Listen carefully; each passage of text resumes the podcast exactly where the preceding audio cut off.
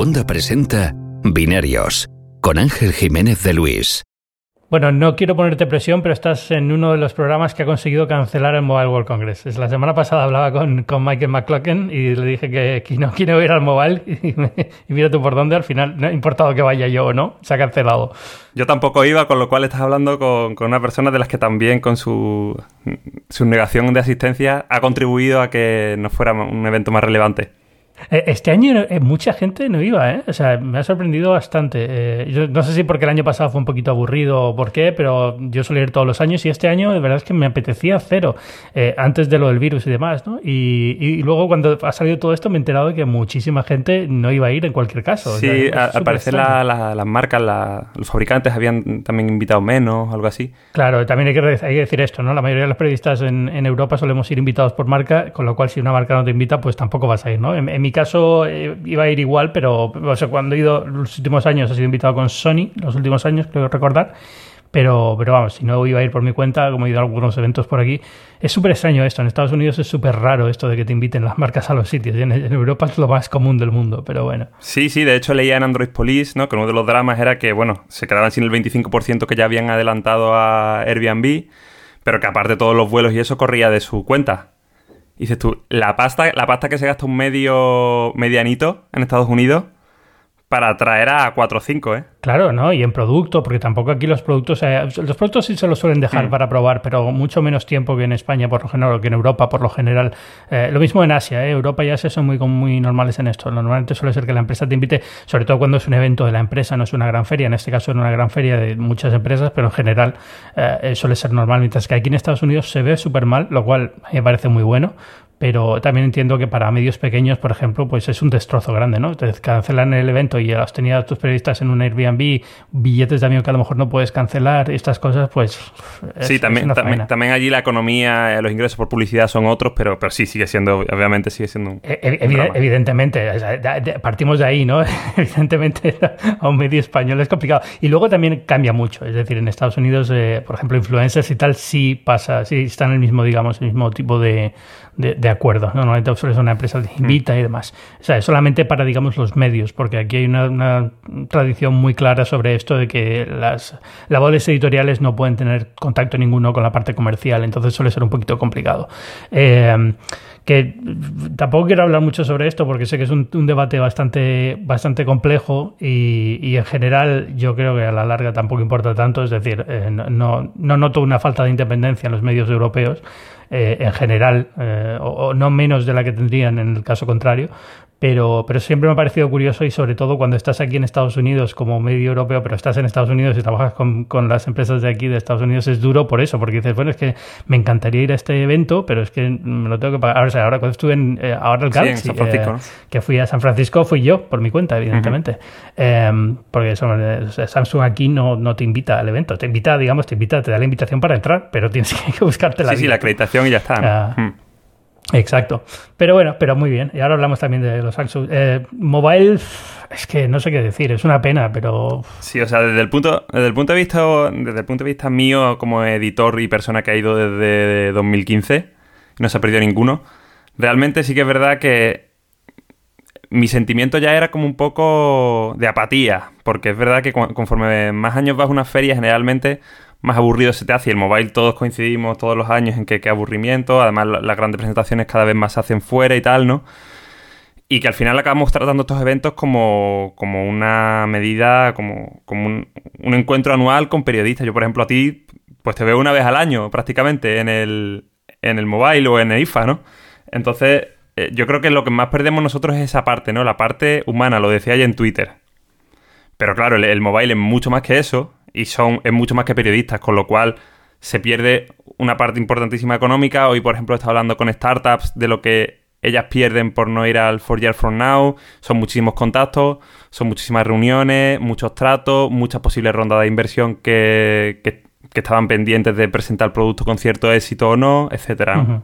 Sí, porque al final para Sony, para Huawei, para estas marcas grandes tampoco es tan grave el problema. Es decir, pueden sobrevivir a este tipo de cancelaciones, pero una pequeña sí se juega mucho más y es una inversión muy grande la que ha hecho y, no sabe si la va a recuperar o si la va a recuperar en qué condiciones, con lo cual es es muy duro. A mí me da, me da pena eh, y, creo que no está justificado. Es decir, eh, entiendo el, el, principal problema que había es que no iba a ir nadie. Es decir, eh, no es que hubiera un riesgo de contagio, tal como tal, el mismo riesgo que habría en cualquier otro gran evento, pero sobre todo es que cuando ya empezaron a darse de baja fabricantes, mucho público que probablemente dijo que no iba a ir, al final haces cuentas y dices que vamos a hacer un mobile que va a haber cuatro gatos y va a ser peor para la imagen, yo creo, que si no lo hacemos. Con lo cual yo creo que ahí es donde, donde estaba un poco el balance de, tal. Pero evidentemente se están celebrando ferias, creo que eh, Manuel Ángel Méndez en el Confidencial hizo un buen resumen, ¿no? Se están celebrando ferias de tecnología, aunque no sean de movilidad, ¿no? Pero de, audio, vídeo y demás.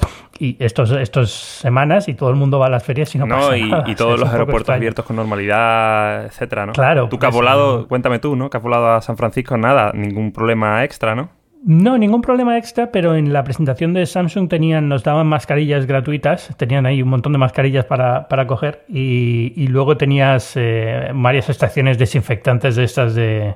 Aunque las mascarillas que nos han dado creo que son las que no funcionan, porque, por lo visto hay algunas que no sirven para nada, son las mascarillas que se ponen los doctores en, quirófano y esas son, eh, frenan un poco, pero no son las buenas para, para prevenir este tipo de, contagios. Pero bueno, en fin, que al final es un tema más de de sentirte seguro más que de estarlo realmente, porque también es verdad que las posibilidades de infección son muy bajas aquí en Estados Unidos, en parte porque ya se están aplicando los filtros que hay que aplicar en, China, es decir, había muchísimos menos medios chinos en la presentación de Galaxy en, en San Francisco porque no podían volar, básicamente, porque los vuelos han cancelado. Así que eso es lo que, lo que hay. El mobile se hubiera podido celebrar sin problemas también es verdad que creo que iba a ser un mobile especialmente bueno este año eh, de cara a noticias, ¿no? Sí. Por supuesto, como, como feria y como negocio, pues probablemente fuera igual de bueno que otros años, pero de cara a nosotros, a periodistas, iba a ser un poquito frío. Lo que hay tras bambalinas siempre es muy potente y armas con 5G que estará viendo mil acuerdos de redes, de equipamiento, de todo eso, ¿no?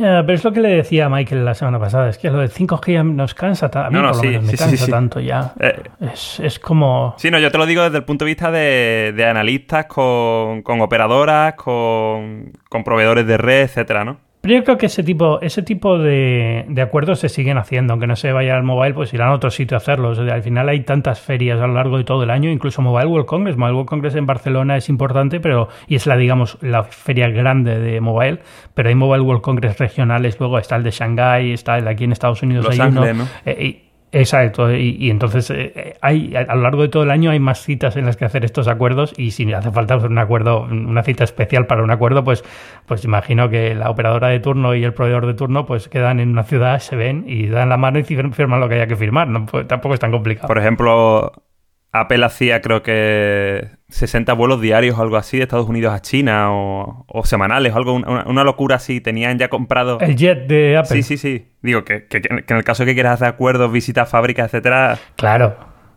Presupuesto ahí. no hay ningún problema. eso, exacto. Y, y, mira que hay vuelos, ¿no? O sea, es decir, al final no es, no es tanto un problema. Pero pero es verdad que para una empresa pequeña sí, porque ahí es diferente. Porque ahí, si tú tienes una pequeña startup, me pongo yo en el papel de Cuonda, ¿no?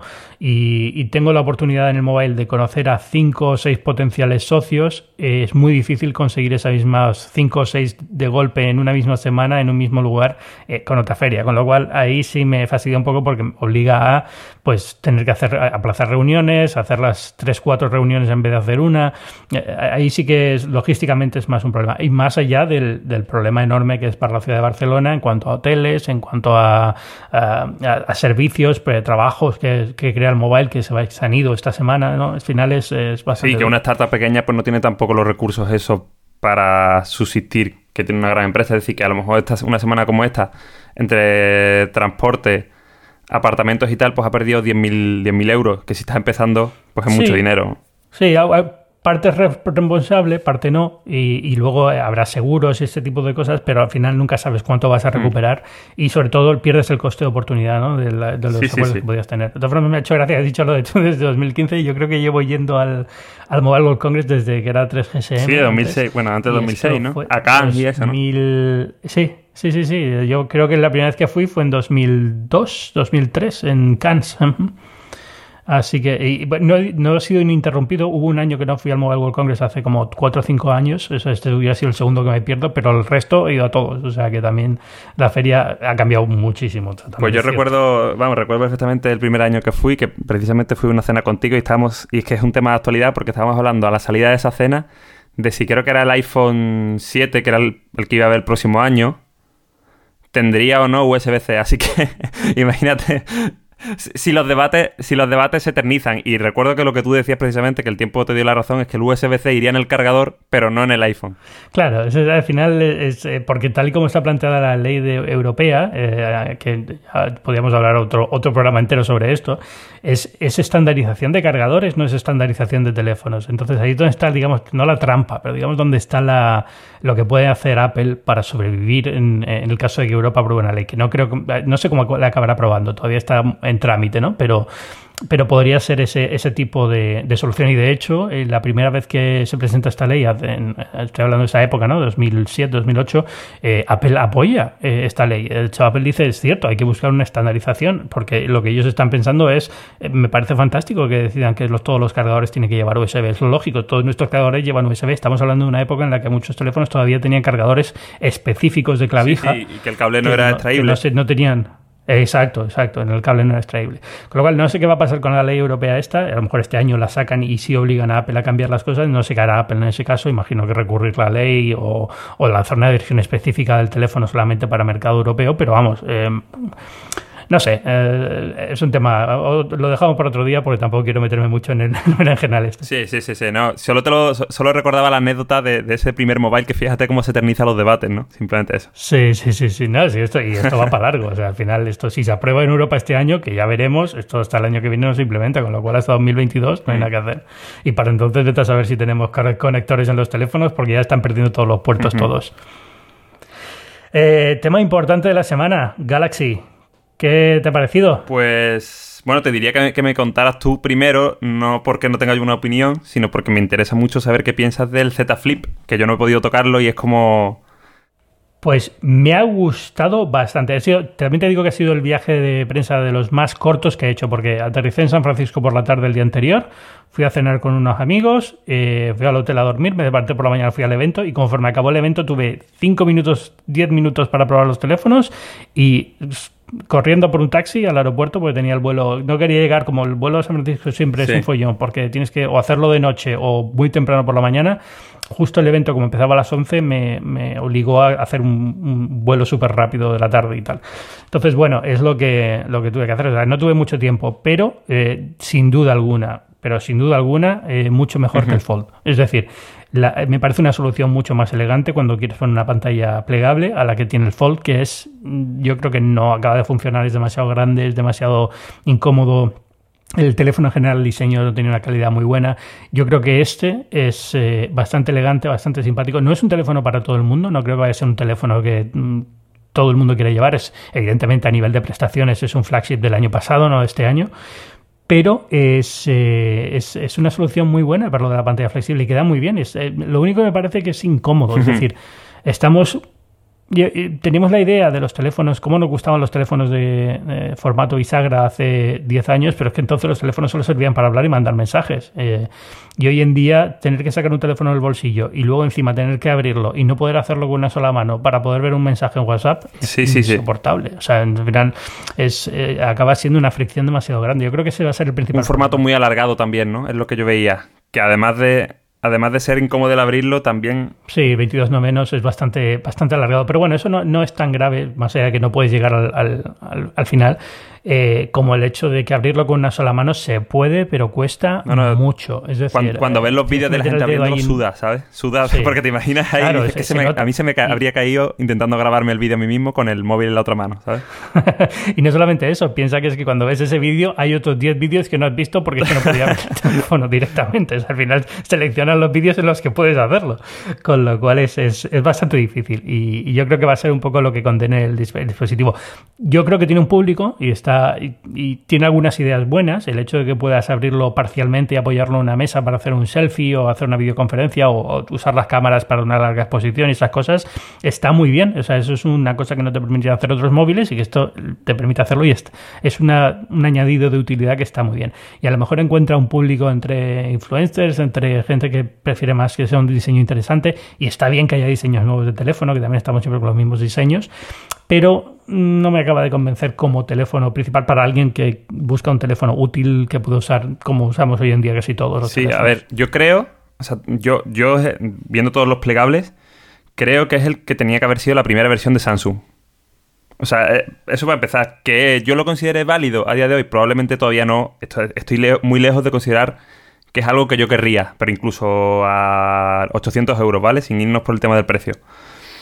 Eh, yo sigo pensando que a mí como tema plegable, porque a ver, sí, a mí me gustan los teléfonos pequeños y tal, y tampoco tengo unas manos enormes, etcétera, ¿no? Pero con teléfonos plegables me, me gustaría más quizás la idea de convertir un teléfono actual en algo tipo tablet. En ese sentido creo que los del año pasado, tanto el de Huawei como el de Samsung, sí mostraba un poco más el futuro, sobre todo el de, Huawei, que sí que tenía un tamaño más de smartphone tradicional y se abría hacia afuera y no tenía que tener dos pantallas, ¿no? Una fuera y otra dentro.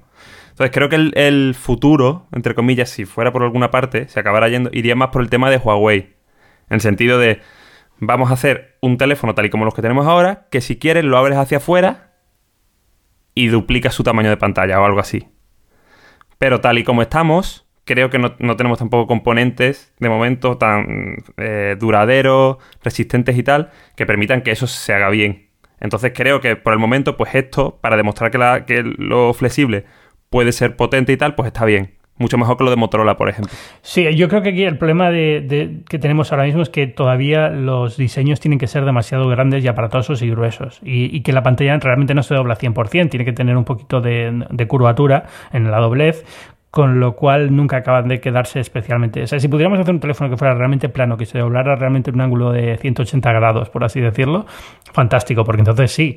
Pero mientras no, siempre queda esa, esa sensación de que es un producto un poco mamotreto, difícil de encajar, eh, no sé. Eh, entiendo lo que dices y es cierto, es decir, lo lógico es que vayamos, si vas a usar una pantalla plegable es para poder tener más pantalla, no que se te quede en la mitad de teléfono, por así decirlo. Eh, pero, pero la sensación que tengo es que este teléfono es mucho mejor y, ya que traes el Razor, el Razor a Razor Racer, no sé cómo decirlo, eh, a la, aquí a la conversación, es evidentemente muchísimo mejor que el de Motorola. El de Motorola, de verdad, que la sensación que me ha dado cuando lo he probado y lo he tocado es muy plasticosa, muy mal diseño, muy poco cuidado. Y este, sin embargo, o sea, no, no, no digo en plan es terrible el teléfono, sino simplemente es que la pantalla que tiene es como muy una lámina de plástico. Y este, como que el, acabado que le han puesto, que dicen que es cristal, no sé exactamente qué tipo de cristal será, es de verdad que es mucho. Da la sensación, cuando está desplegado, da la sensación de que realmente estás tocando una pantalla que es continua y sólida hay todavía un pequeño bump, hay todavía un pequeño... El bultito, ¿no? Un pequeño artefacto que se ve, el bultito que se ve en, el, en la doblez, pero eh, tiene la sensación de ser una bisagra más resistente y la sensación que al tocar la pantalla es que estás tocando una pantalla de móvil tradicional. O sea que está muy bien. Eh, lo han resuelto muy bien, es muy buen teléfono, es muy bonito diseño también. Sí, yo, yo, lo que veo es que eso, que por marcos, aunque sean un poco gorditos y tal, pues sí que parece de 2019, 2020 y mientras que el Motorola, por el marcazo, el lector de huella abajo y tal, me parece de 2014, ¿sabes? O, anterior, porque además es que tiene un escalón.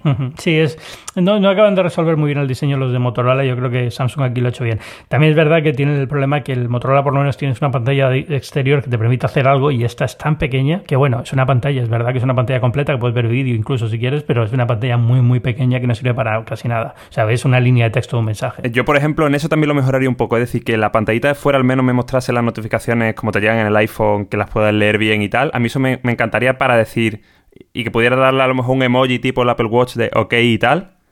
Mm, no te digo una pantalla de 5 pulgadas o de 3 pulgadas fuera, pero sí una a lo mejor eh, panorámica que permitiera eso, ver algo más. Pero bueno, que está bien, que como, como primer producto, este sí, sí está bien. Sí, es caro también. O sea, al final por 1.400, 1.500 euros es una locura de teléfonos. Te da la sensación de que te daba el Fold, ¿no? Eres un poco el beta tester de esto y estás pagando por algo, por ser un poco el pionero, pero pero no, no es todavía un producto tan útil como, como te dan a entender. Pero bueno, es, eh, por algo lo hay que avanzar, está bien que lo hagan. Eh, yo creo que siguen un poco con. Yo creo que es más que nada esa imagen, sobre todo para Samsung, ¿no? Somos la única empresa que está haciendo esto en forma seria, porque incluso Huawei el año pasado sí lanzó este, pero lo llevó a lanzar. En China, en China se vende, creo, pero vaya, que cero confianza en el producto. O sea que es. Exacto, o sea, nadie está demostrando confianza en este producto, salvo eh, Samsung con estos. Y bueno, y luego en, portátiles ahora en el CES hubo varios, ¿no? Pero, pero en telefonía yo creo que Samsung es el único que lo está tomando en serio. Que si esto va a acabar en algo o no va a acabar en algo, ya veremos, porque recuerda lo de las pantallas eh, curvas y cómo estamos acabando ahora con los S20, ¿no? Pero, pero bueno, por lo menos es, eh, es un, camino nuevo. Y ahora hablamos del S20, que, que, no sé qué te ha parecido a ti. Pues el S, los S20, lo comentaba el otro día, me han gustado bastante y creo que son, bueno, yo todos los años digo lo mismo de los Samsung, ¿eh? Que probablemente son todo lo que una persona que no va al detalle de todo quiere. O sea, que una persona eh, de gusto medio y tal, tú le presentas un Samsung y yo no entendería por qué no iba a gustarle ese teléfono. Eso lo, vengo pensando pues desde prácticamente el S6.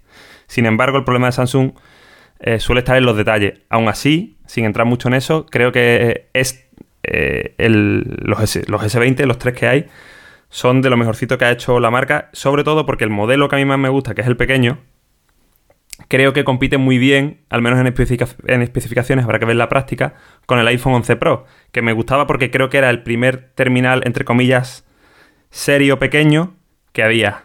Entonces, yo creo que Samsung se ha tomado en serio eso de hacer un teléfono pequeño con la misma cámara que el mediano, aunque no, no, que el grande. O sea, no pierde mucho realmente en calidad. Tiene un sensor enorme. El sensor, si mal no recuerdo, es el más grande que se ha puesto en un móvil recientemente. Eh, y no hace el pixel binning, sino que de 12 megapíxeles, cosa que algunos queríamos también comparar con todos estos sensores nuevos de muchos megapíxeles. Eh, luego estamos hablando de, mm, creo que más de 4.000 más de 4.000 miliamperios, ¿no? 4.500. Eh, es mucha batería para un terminal, vuelvo a repetir, entre comillas, pequeño. Entonces yo creo que has dicho, mira, esta es nuestra respuesta a Apple. De hecho, en, Estados Unidos le han puesto exactamente el mismo precio, 999 dólares al de entrada. Y eso, el problema, fíjate lo que te digo, el problema de estos Galaxy S20 considero más que es la propia Samsung que el terminal. O digámoslo de otra forma, la forma de vender el terminal que el terminal en sí. ¿Y por qué digo esto? Pues porque creo que si esto, este terminal puede decepcionar, eh, va a ser por cómo Samsung lo ha vendido en cosas que no hacía falta vender. Y me explico. El 8K. Lo vendes como una cosa revolucionaria. Al igual que pasó en 2013 con el 4K, a nadie lo ve necesario, luego será necesario, luego será alabable. Pero de momento, 24 fotogramas por segundo, solo disponible en los modelos pequeños en la lente teleobjetivo.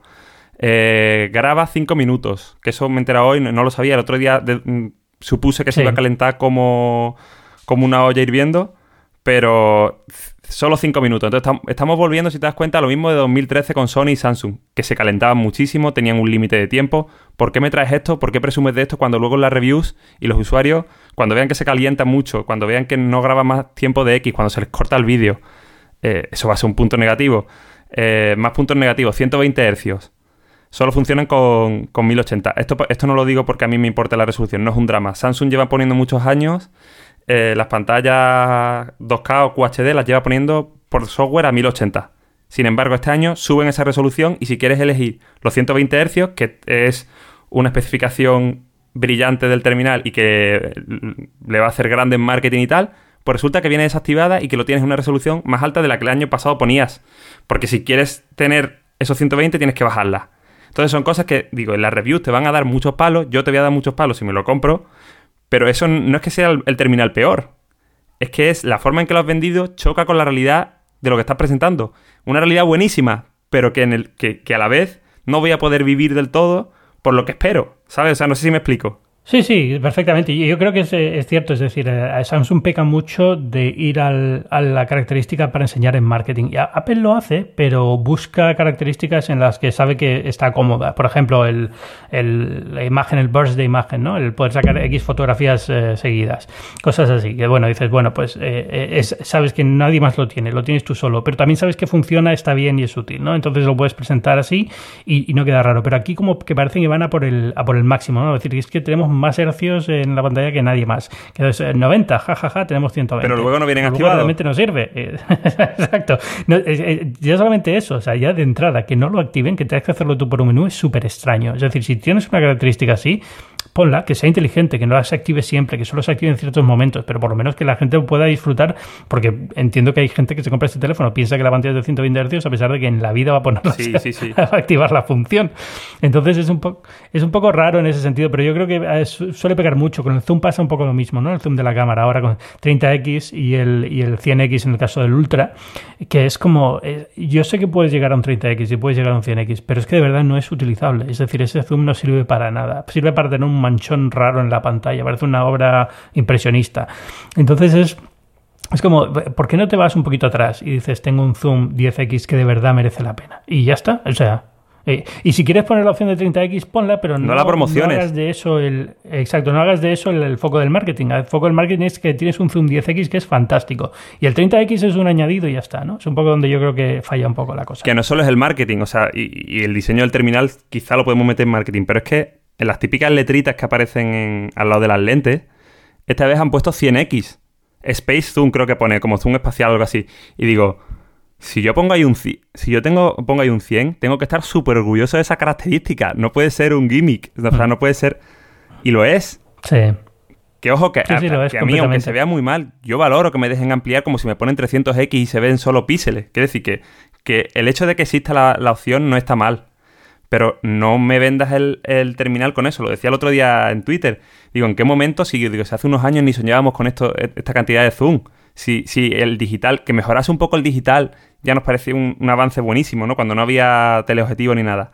Digo, ¿en qué momento dejamos de flipar con tener un 4X, un 5X en el bolsillo para que las marcas nos tengan que vender un 100X, que, que en realidad no es un 10X, sino que es un 4X ampliado digitalmente a 10 y luego a 100? Es como sí, eso, además creo que merece la pena que lo comentemos porque es un poco extraño. Es decir, el, eh, estamos hablando del S20 Ultra, ¿no? que es el que tiene el mayor, la mayor cantidad de zoom, y realmente el, sensor tele el zoom que tiene es 4X, o eh, el zoom óptico, por así decirlo. Digamos, la lente no es un zoom realmente. Bueno, la lente que tiene hace cuatro aumentos sobre la base del, angular del teléfono. Sí, son 26, viene a ser creo que 101, 101 milímetros equivalente. Exacto. Entonces lo que hace luego es recortar la imagen, porque digamos el sensor que tiene no sé cuántos megapíxeles 48, ¿no? 48, exacto. Entonces recorta esa imagen a 12 y entonces ahí sacas el, lo que te lleva a 10x y sobre eso hace luego el zoom digital. Sí. ¿No? Sí, sí, sí. Exacto. Entonces, es, es, es lo que me, me, parece un poco. No, no, al revés, es que no, no, acabo de entender ahora cómo funciona. No, porque digamos que el recorte es el zoom digital, por así claro, decirlo. Claro, el recorte, el recorte es el zoom digital. ¿Cómo llega a 10 a partir del 4? Es, híbrido, bueno, es lo que te están vendiendo últimamente, como al igual, al igual que, que Huawei te vende el, te vendía primero el 3, pero llegaba híbrido a. En, el P20 te vendía 3, pero llegaba híbrido a 5, creo, a 10 como mucho. Luego fue de 5 el año pasado a 10. Pues ahora estos son de 4 a 10 y a partir de ahí, pues todo, todo ya digital. Bueno, que el híbrido, el, híbrido ya digital, que por cierto han sacado un término que tampoco me gusta, que es Optic Hybrid. El Zoom le llaman el 10X Optic. En ningún lado pone el 4X, que es el real. Sí. Eh, eh, el anterior que te venden en marketing es Optic Hybrid o hybrid, ¿no? Que es híbrido óptico. ¿Qué significa híbrido óptico? ¿Sabes lo que te quiero decir? O sea, dime o híbrido o dime óptico, pero no híbrido óptico es que, ¿sabes? Que es como muy engañoso todo. Por eso digo que con un 4X bueno y me dices un 10X digital que también se ve muy bien, yo te lo compro encantado, ¿sabes? Todavía, queda, todavía queda mucho por ver esta cámara. En primer lugar, porque el sitio donde teníamos el evento no es, era realmente malo para probar las cámaras. Suelen ser malos por lo general, pero en este particularmente era súper oscuro, con lo cual no te sirve de nada. Y entonces eh, yo probé la cámara como para ver qué tal funcionaba la aplicación de cámara, básicamente, y cómo se cambiaba entre el zoom, pero de calidad de imagen no te sirve de digamos, de, de, escenario para probarlo. Yo he esperado mucho de, este año. Yo creo que Samsung desde prácticamente el S7, que tuvieron ahí un pico de liderazgo cuando Apple tuvo una época un poco baja, en mala en baja luz y tal, y Google todavía no entraba en aparición. Eh, creo que Apple ha tenido un... Perdón, Samsung ha tenido un, un protagonismo cada vez más a la baja en tema móvil, que prácticamente no han mejorado en procesado eh, en los últimos años. Y yo esperaba que este año, después de ya tanto tiempo, cambio de nomenclatura, sensores grandes y tal, diera un golpe de la mesa, porque tienen recursos, tienen ingenieros, tienen mucho más D para hacerlo, cosas que otras no pueden hacer tan rápido. Eh, pero he visto alguna foto por ahí que me indica que tampoco quizá haya llegado a ese salto. O sea, que no creo no creo que acabemos el año con un Samsung con la mejor cámara del año. No, probablemente no. No quiero decir nada porque no lo he probado a fondo, pero la sensación que me dio cuando lo que pude ver allí, lo que probé allí, es que el procesado es más o menos el igual que el que tenía en el S10 y los anteriores. Pues ese era, eh, ese su problema si no te gustaba, no te va a gustar. Eh, creo, ¿eh? No sé, falta probarlo a fondo, pero que no va a ser mala cámara, que también es que parece que o eres la mejor cámara o todas son una mierda, ¿no? O sea, puede ser muy buena cámara, aunque, no, aunque no sea la mejor del mercado. Estamos hablando que es como la, el argumento estrella de venta hoy en día, ¿no? Porque todas las pantallas son muy buenas, todas las, sobre todo desde el último año, las autonomías parece que están siendo muy buenas, eh, los altavoces han mejorado muchísimo, todo, ¿no? Eh, ¿Qué me queda competitivo en una review? O sea, ¿qué se queda el, usuario al final? Pues hombre, si quiere un móvil gaming se quedará con otra cosa, pero en general lo que te va a entrar por los ojos es decir, me diseño, bla, bla, pero la cámara, ¿no? O, lo que te van a poner siempre en titular, la, mejor cámara. Que además, es que además eh, es lo único que diferencia esos terminales incluso entre ellos. Es decir, el, del S20 al S20 Ultra, lo que cambia a nivel del teléfono sí hay más RAM, pero también tiene más pantalla, con lo cual necesita más RAM. O sea, al final eh, la experiencia de usuario no va a ser muy diferente entre ellos, salvo la cámara. Esto es lo que marca la diferencia entre yo, uno yo creo que por eso que ser, ser tercero o cuarto, por muy bueno que seas, hoy en día es un drama, ¿sabes? Entonces yo creo que eso creo que eso es lo que le marca a Samsung. Yo no creo que le guste llevar unos años en las que ya no se le menciona como la primera, ni como la segunda, ni como la tercera muchas veces. Hay gente que sí lo hace, pero generalmente no lo hace. Entonces, yo creo que ellos tienen quieren superar eso, pero a la vez no sé si no encuentran la herramienta para hacerlo o qué. A diferencia de Apple, lo veo, inverso a Apple, que tenía un hardware pequeñito de sensor, pero muy bien optimizado y lo sigue teniendo. Aunque ha crecido un poquito, pues eh, Samsung va como al contrario. Ha tenido siempre buenos sensores, no los más grandes, pero sí muy buenos. Y sin embargo, la parte que no mejoran es la parte del software, que por otra parte es la más difícil porque es la que depende de ti, no de que Sony te dé un buen sensor, ¿no? Sí, bueno, eh, creo que estos son de Samsung los sensores, ¿no? Son los Sí, sí, sí, estos, son los, ¿cómo se llaman? Isocel ya no son, bueno, son de, son de Samsung, pero que tienen ya otro nombre más especializado incluso que Isocel, creo. porque además son los que usa Apple también últimamente, creo, ¿no? Apple no suele contarlo, pero yo creo que, que ha, usado Sony, ¿eh? O sea, ha usado Sony hace muchos años, pero... Usaba Sony. Yo tengo la sensación de que los últimos años, a lo mejor me equivoco, ¿eh? Pero creo que la sensación de los últimos años era Samsung. Pero bueno, no, lo sé porque como dices tú, Apple nunca lo cuenta y es hay que abrir el teléfono para mm. verlo y los de iFixit no sé si lo. Yo creo que seguían, creo que, seguían con... Con Sony. Con mm. Sony, creo que seguían. Mm. Porque además Samsung no suele producir, o hasta ahora no solía producir tantos sensores como para una producción de Apple, creo yo, ¿eh? Ya, no, eso, es cierto. Al final el tema sobre todo es la cantidad que necesitas para Apple porque son millones de teléfonos. Pero bueno, no sé, eh, a ver, eh, lo, dicho, por mucho que hablemos aquí de rajemos de las cámaras, eh, los tres terminales son muy buenos. Yo creo que más allá de la cámara son los, los smartphones del mundo Android que van a ser interesantes este año junto con los de Google y algún Xiaomi y algún OnePlus que caiga por ahí, eh, o sea, que siguen siendo relevantes e importantes. Yo creo que Samsung ha hecho una cosa muy buena, que es bajar el precio de los S10 y mantenerlos, que esto no deja de ser un poco raro, porque al final los, los Galaxy bajan de precio súper rápido en general en el mercado, o sea, el precio oficial es lo de menos. Pero, pero bueno, por lo menos digamos que tienen esa idea de el S10 sigue siendo un buen terminal y lo vamos a mantener, que es un poco lo que suele hacer Apple también. Ah, se está quedando eh, muy enfocado a Estados Unidos ese tipo de maniobras, ¿no? Porque ya digo, en Europa yo creo que al final el S10 lo podías tener a menos precio del oficial desde hace mucho tiempo. Sí, y seguía la venta también, o sea que... O sea, me refiero que, que también pues, te puedes comprar hoy en día un S9, que, que dicen lo de lo vamos a mantener a la venta como si ellos tuvieran su propia tienda en la que habitualmente los quitan cuando vas a Amazon y, y siempre has podido comprar Samsung de año anterior, sí. Yo creo que al final pero bueno, es digamos una forma de institucionalizar eso y que, y que mantener un poco el, la competición con Apple en los mismos términos. Y lo que tú decías al principio, el S20 al final lo comparas con un iPhone 11 y un 11 Pro y son teléfonos interesantes como comparar como alternativas. Al final es lo de siempre, ¿qué más da? Porque al final lo que importa realmente es la gente que está acostumbrada al sistema operativo iOS no es complicado moverlo a Android y viceversa. La gente que está acostumbrada a Android es muy difícil llevarla a ellos. Con lo cual, eh, al final no importa tanto y, son batallas un poco absurdas, pero bueno, eh, en general, el evento muy bien. Eh, me llevé unos Galaxy Buds Plus que nos lo regalaron a los asistentes. Que han mejorado, ¿no? Según te he leído hoy. Bueno, han mejorado con respecto a los Buds originales. Eh, yo creo que los AirPods Pro son bastante mejores en cuanto a calidad de sonido y en cuanto a la cancelación, ¿no? Cancelación, porque estos no tienen cancelación activa. Eh, como el diseño es un poco más cerrado, cancelan un poco, pero no tienen cancelación. Y luego el, el modo transparencia que tienen que es lo que te permite escuchar lo que pasa afuera. De cada vez que lo activo me da la sensación de que estoy escuchando zumbido de abejas. Es súper extraño, está muy mal implementado. Pero bueno, eso puede ser un tema de software, pueden cambiarlo. Puede ser también que estaba en un avión y no es el mejor sitio para probarlo, pero, pero bueno, en general son buenos eh, auriculares inalámbricos para el mundo Android. Lo que pasa es que el año pasado realmente eran la mejor alternativa. Yo creo que este año ahora con con eh, Amazon en el mercado y con, y con otros eh, fabricantes de Jabra y tal, que ya tienen modelos muy buenos, ya es, se diluye un poco más eso, ¿no? O sea, si tienes un Samsung está bien, eh, si no tienes un Samsung pero tienes un Android puede ser una buena alternativa, si tienes un iPhone, por mucho que tenga una aplicación para iPhone no merece la pena porque los iPods van a ser, los AirPods van a ser siempre mejor, mejor mm. solución. Sí, sí, porque la, conectividad es lo que nadie sigue sin igualar. Creo que hay algún chino que está usando chips que te permiten sí, hacerlo. Pero, pero, porque usan los de Apple, o sea... Exacto, están, reciclando los, AirPods antiguos. Yo no sé cómo lo hacen, pero han logrado conseguir chips propietarios porque, de Apple, Porque creo que lo hacen así, porque lo que hacen es eh, eh, AirPods viejos, rotos y demás, les sacan el chip y los reutilizan en los, en los nuevos. Creo, ¿eh? tengo que investigar esto porque me pareció curiosísimo, pero sí es verdad que algún fabricante chino de estos de eh, auriculares baratos está sacando, está sacando clones de AirPods que funcionan igual. Pero, pero la única sensación que me da es que puede ser eso, porque si no es muy raro, pero creo que Apple no licencia ese chip para nada. Eh, no, bueno, yo, eh, yo, yo apostaba por yo apostaba por una filtración de piezas en, en Foxconn o Puede ser, puede ser también. Los usan también los, eh, los eh, ¿cómo se llama la marca? Los Beats, los auriculares Beats. Pero evidentemente son de Apple también, ¿no? Y, que suelen tener controladísimo lo que sale y entra en una fábrica. Y el, número de cantidades que se producen, de inventario y tal. Sí, por eso tengo, tengo la sensación que son chips reacondicionados de AirPods viejos. es la única, lo único que se me ocurre.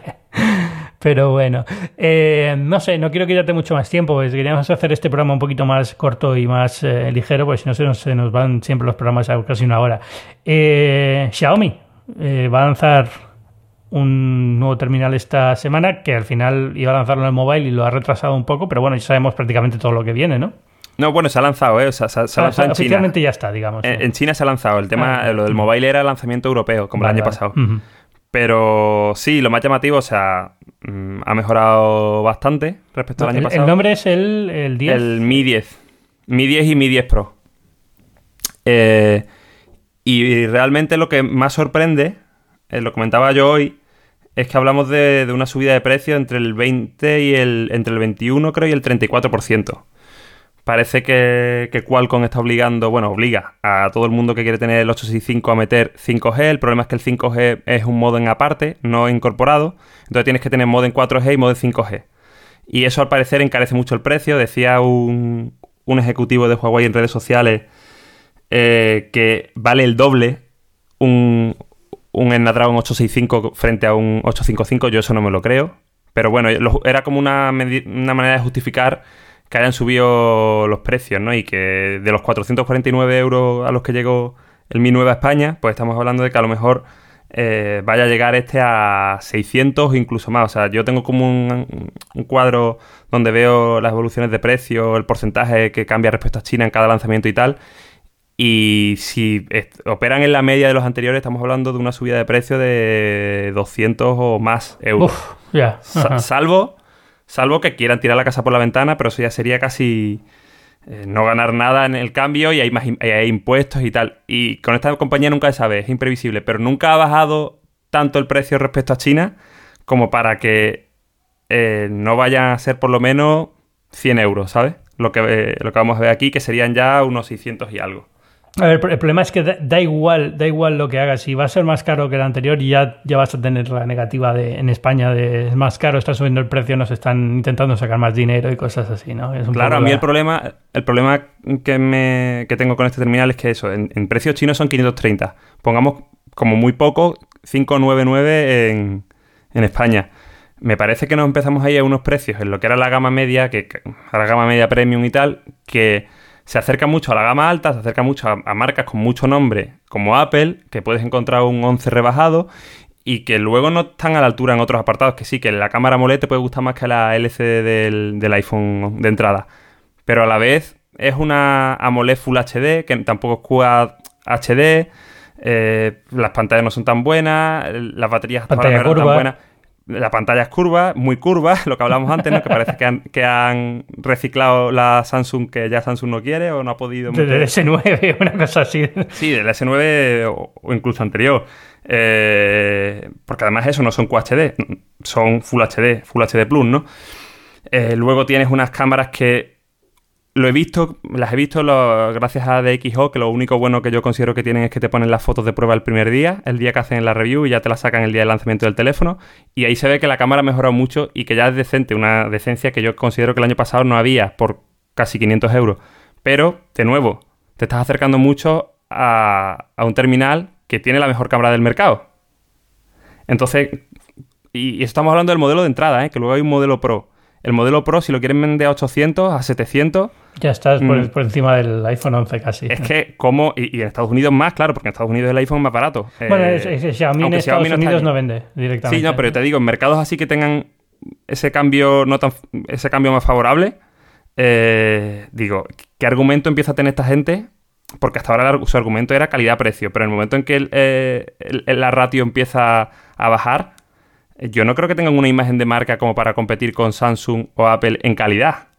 La tienen en calidad-precio y es verdad que están haciendo muy buenos terminales, pero lo que me pasa con, estos Huawei es eso, que no es que los vea caros para lo que son, pero creo que contra sí misma, contra el mensaje que han vendido siempre, no, pueden, no compiten bien. Y, y creo que siguen y siguen y seguirán sin estar a la altura en otros aspectos clave. Y, que hay, marcas que están tomando ese relevo, ¿no? De ser la marca de prestación calidad-precio, digamos, que tenía Xiaomi. Si ellos quieren ir un poquito, quieren subir, es un poco la historia de siempre en este tipo de mercados. Sí, Realme. si ellos quieren subir hacia la gama media-alta, alguien va a coger ese hueco de gama media-baja y lo va a hacer igual o mejor. Entonces, es un poco la tesitura en la que están, porque pasó con OnePlus, si te acuerdas. OnePlus también pasó por este, por este eh, proceso de eran muy baratos y muy buenos y de repente fueron muy buenos, pero ya no tan baratos y ahora están un poco más en la gama media alta y ahí se diluye mucho la marca. Y claro, y luego, pero luego ves que el OnePlus 7, el 7T creo que era, va en lo mismo o eran 100 euros menos, no sé, que el iPhone 11. Y, yo lo decía cuando se lanzó, digo, ¿quién en Estados Unidos,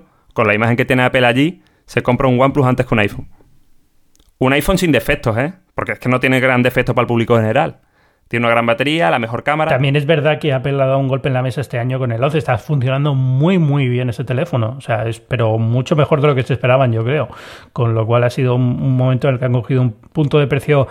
no, han cogido un punto de precio muy bajo, porque el precio es el que tenían también antes. Es, que, digamos, el mercado ha crecido y entonces ya ese precio se considera aceptable para el público medio, mientras que antes era como, esto es demasiado caro.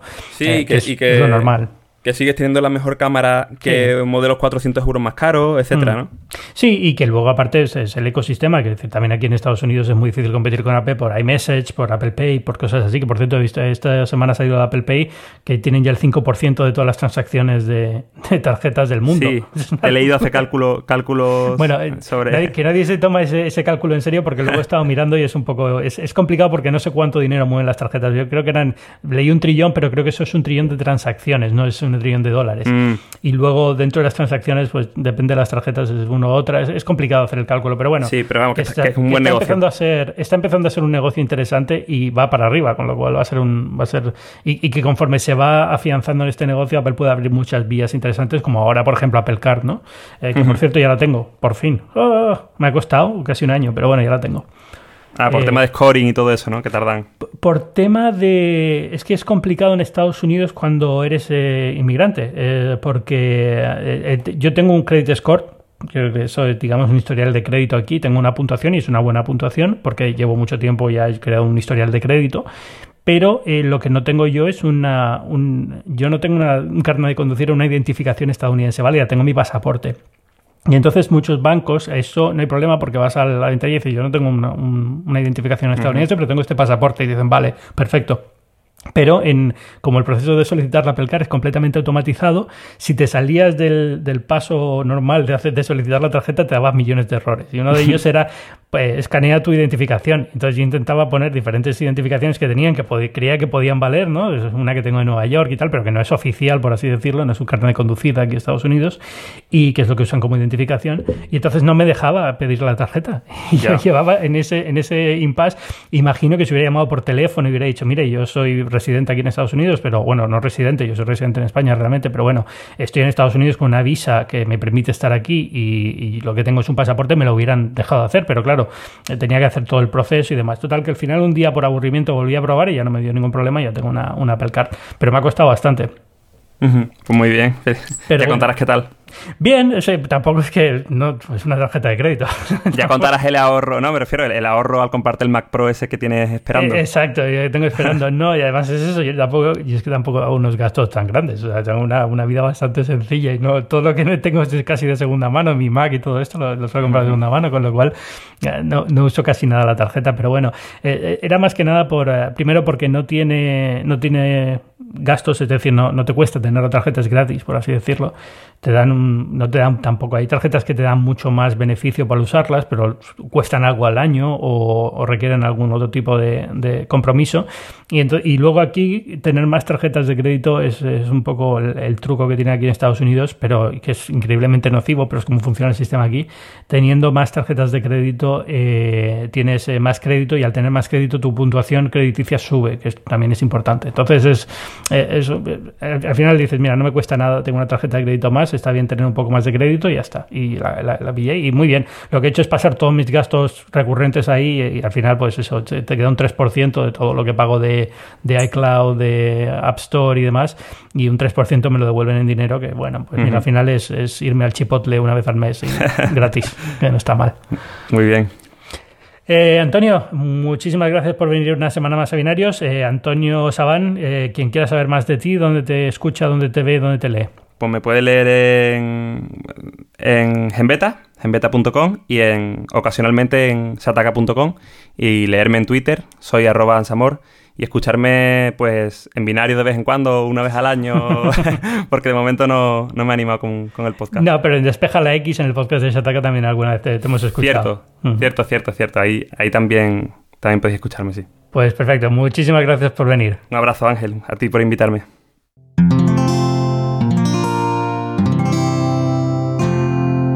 Puedes escuchar más capítulos de este podcast y de todos los que pertenecen a la comunidad Cuonda en cuonda.com.